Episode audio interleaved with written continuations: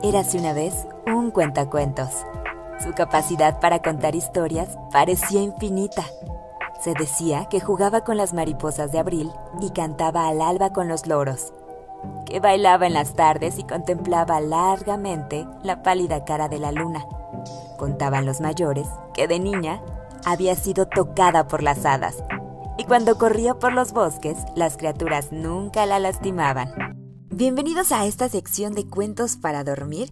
Este podcast en particular es especial porque regularmente subimos el audio del video que grabamos en vivo todos los miércoles a las 8 en punto a través de Instagram, pero el día de ayer tuvimos algunos conflictos técnicos y el video es imposible de utilizar el audio, ni siquiera se puede entender, está muy trabado. Entonces decidí hacer este pequeño podcast especial para que ustedes puedan escuchar las historias justo que leímos ayer y no se pierdan de estas maravillosas historias que estamos leyendo. Recuerden que estamos leyendo el libro de Cuentos de Buenas noches para Niñas Rebeldes, aprovechando todo este mes de marzo que estamos buscando historias de mujeres que nos inspiren a perseguir nuestros sueños y entendiendo que no solamente son para niñas, sino para niños y para niñas, porque el ejemplo de valentía y el ejemplo de seguir y luchar siempre por nuestros objetivos es para cualquiera. Así que el día de hoy voy a, releer nada más algunas historias. No vamos a tener casi interacción, pero estoy segura que les va a encantar estas historias que el día de ayer elegimos. Y voy a comenzar con la primera que es de Ya'a Acentegua y ella es una reina guerrera y dice así. En una tierra rica en oro vivió una reina poderosa que gobernaba el reino Ashanti. Esa reina se llamaba Yaa. Su gente creía en los poderes mágicos del banquillo dorado, el cual era tan sagrado que ni siquiera el rey ni la reina tenían permitido tocarlo. Se decía que el corazón y el espíritu de los Ashanti del pasado, el presente y el futuro estaban contenidos en ese trono dorado. Un día, un general designado por la corona inglesa anunció que el imperio británico tomaría control de las tierras de los Ashanti. También exigimos el banquillo dorado para sentarnos en él. Tráiganlo aquí de inmediato. Los líderes Ashanti se sintieron indignados e insultados, pero el enemigo era poderoso. Uno por uno se fueron rindiendo. Pero ya Acentegua se negó. Ella alzó la voz. Si ustedes los hombres de Ashanti se rehusan a defenderse, entonces nosotras, las mujeres, lo haremos. Combatiremos a los hombres blancos. Ya lideró un ejército de 5.000 personas en una batalla contra un ejército británico bien armado. Después de una dura batalla, el ejército de Ya fue derrotado. Ya fue capturada y deportada a las islas Seychelles. Ya nunca volvió a ver su tierra amada pero su país siguió sintiéndose inspirado por su valentía. Unos cuantos años después de la muerte de Ya, el imperio Ashanti recuperó su independencia. Hasta el momento, la gente de Ya Acentegua sigue cantando canciones sobre su amada reina y su orgulloso espíritu guerrero. Fin. Está increíble esta historia y justamente la frase con la que se le reconoce es, si ustedes los hombres de Ashanti se rehusan a defenderse, entonces nosotras, las mujeres, lo haremos. Y esta mujer fue muy valiente y lo importante es que sirvió como ejemplo e inspiración de valentía para que el resto de su pueblo siguiera luchando y no se rindiera. Es lo que justamente buscamos con estas historias, que nos inspiren a perseguir nuestros sueños, a, a ser valientes, a buscar los objetivos que cada uno tengamos. Y bueno, vamos a seguir con otra historia. En esta ocasión vamos a escuchar la historia de una escritora que es una de mis favoritas porque también es una escritora feminista. Y ella se llama Virginia Woolf. Dice así, había una vez una niña que vivía en Londres y que creó su propio periódico sobre su familia. Esa niñita se llamaba Virginia. Virginia era ingeniosa, culta y muy sensible. Siempre que algo malo pasaba, se sentía sumamente triste durante semanas. Cuando estaba contenta, era la niña más alegre del planeta. Vivo intensamente, escribió Virginia en su diario. Virginia padecía una enfermedad llamada depresión y los cambios de humor la afectaron siempre. Sin embargo, sin importar su estado de ánimo, siempre escribía. Llevaba un diario y escribía poemas, novelas y reseñas.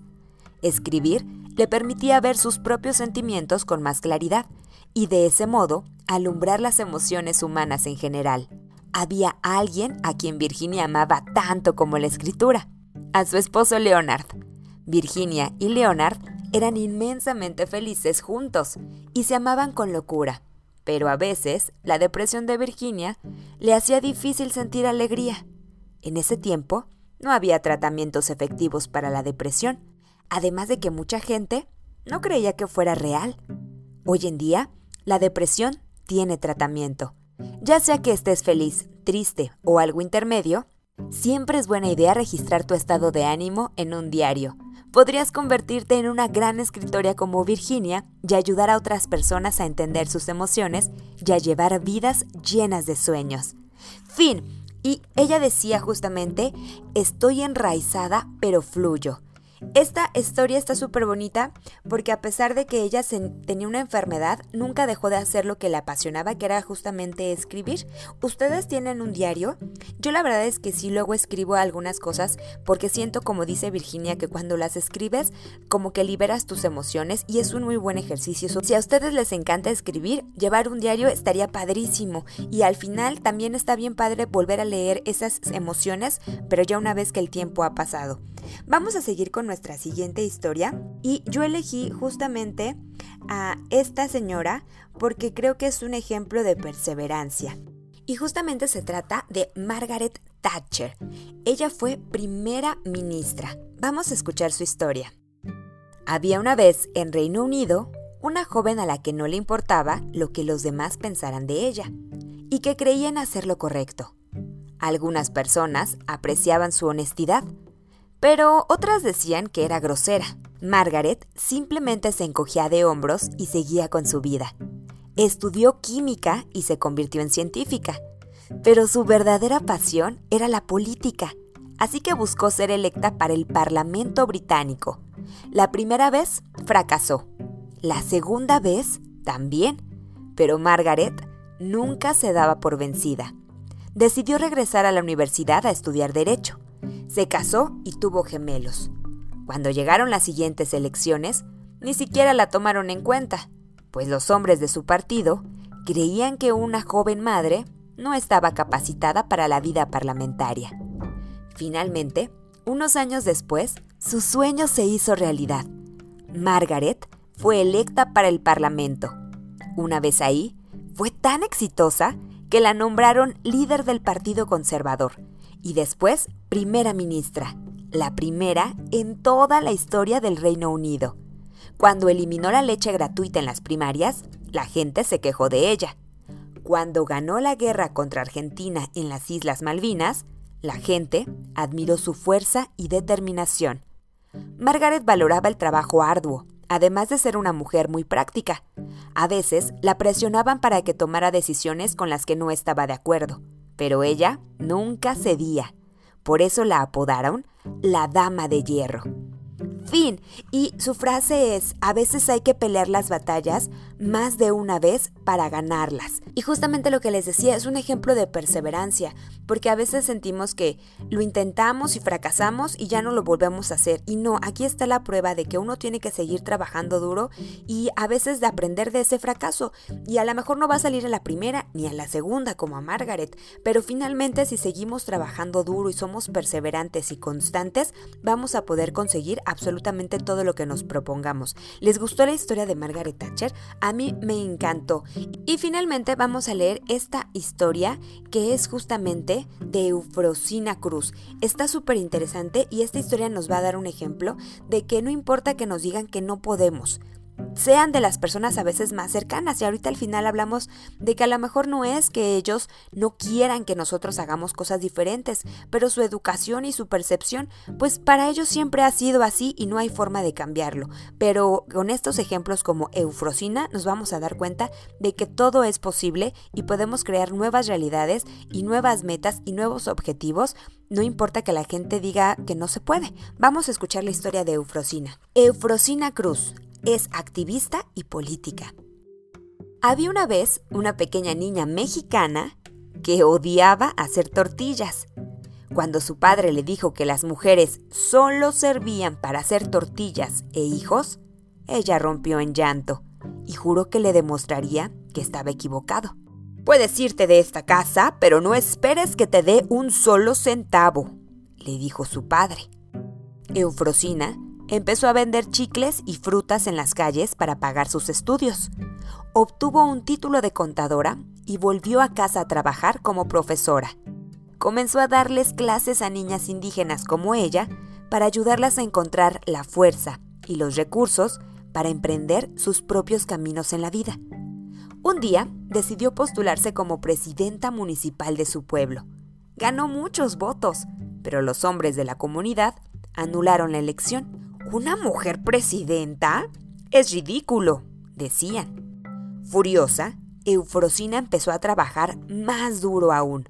Fundó una organización llamada Kiego para ayudar a las mujeres indígenas a luchar por sus derechos. Su símbolo es el lirio blanco. A donde vaya, llevo conmigo esta flor para recordarle a la gente que las mujeres indígenas somos así, naturales, hermosas y fuertes. Unos años después, Eufrosina se convirtió en la primera mujer indígena en ser elegida presidenta del Congreso Estatal. Cuando la primera dama de México fue a visitarla, Eufrosina caminó del brazo con ella frente a la población local. Con eso, le demostró a su padre y al mundo entero que no hay nada que una indígena mexicana fuerte no pueda hacer. Fin. Y su frase justamente decía, cuando una mujer decide cambiar, todo a su alrededor también cambia. Y justamente lo que les decía al principio, esta es una historia de que mucha gente le dice, ay, no puedes lograrlo, no creen en ella. ¿Por qué? Porque a lo mejor en mucho tiempo nadie ha hecho lo que ella quiere hacer, pero eso no quiere decir que no se pueda. Así ustedes deben de escuchar solamente los comentarios positivos y si algún día alguien les dice, ay, tú no lo puedes lograr y no creen en sus sueños, ustedes no le pongan mucha atención y sigan trabajando arduo como Eufrosina y estoy segura que van a lograr absolutamente todo lo que ustedes deseen. Y listo, esas fueron las historias que leímos el día de ayer pero que no se grabaron por las fallas técnicas. Recuerden que de todas formas el próximo miércoles en punto de las 8 vamos a estar conectándonos como cada miércoles a través de mi Instagram que es arroba chiolocutora.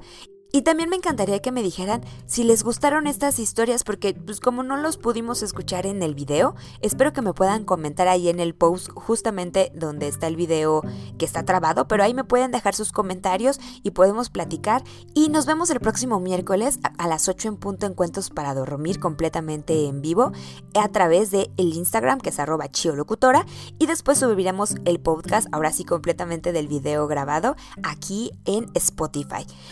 Yo les deseo que tengan unos increíbles sueños como todos los miércoles, que les hayan gustado muchísimo las historias y que vayan a mi Instagram y me dejen ahí cuál fue la historia preferida del día de hoy. Los quiero muchísimo, nos vemos el próximo miércoles. Yo soy Chio, chao.